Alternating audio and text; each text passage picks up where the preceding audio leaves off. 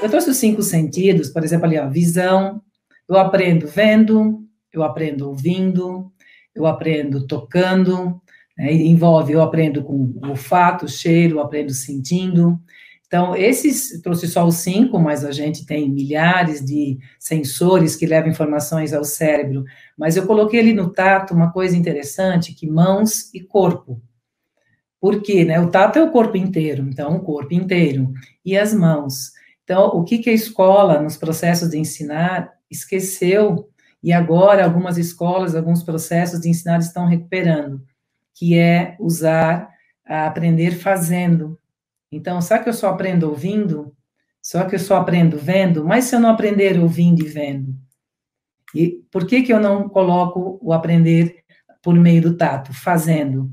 Fazer a atividade construir o que eu quero ensinar junto com os meus alunos, eles fazendo as maquetes, eles pesquisando, eles trazendo os conceitos e discutindo comigo, professor, de corpo inteiro, por isso que eu coloquei o corpo, eles sentindo, às vezes, o cheiro, né, de uma experiência que vai ser feita, que fica, né, talvez o cérebro precisa desse momento.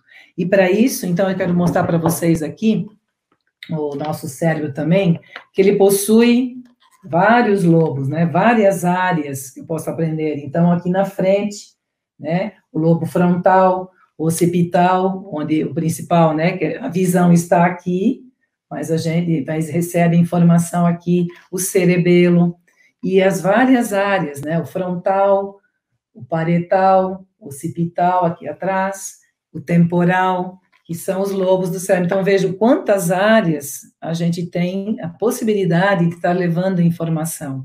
E graças né, à neurociência, graças ao estudo da ressonância magnética, a gente pode mapear onde que a gente interpreta o texto, qual é a área que a gente escuta, depois interpreta, qual é a área que a gente vai poder aribrocar, que a gente vai poder né, dizer, falar, expressar de forma falada, e as outras áreas motoras, o planejamento, a criatividade, né, as emoções que estão mais interior no sistema límbico. Então, essas partes do cérebro, que são importantes a gente conhecer, mas se a gente apenas conhece e não sabe como trabalhar em, sala de aula ou no dia a dia, então, o importante é saber o que, que eu, como é que eu posso ajudar a pessoa nos processos né, de, de aprendizagem dela. Então, eu preciso levar em consideração toda a pessoa, pessoa por inteiro.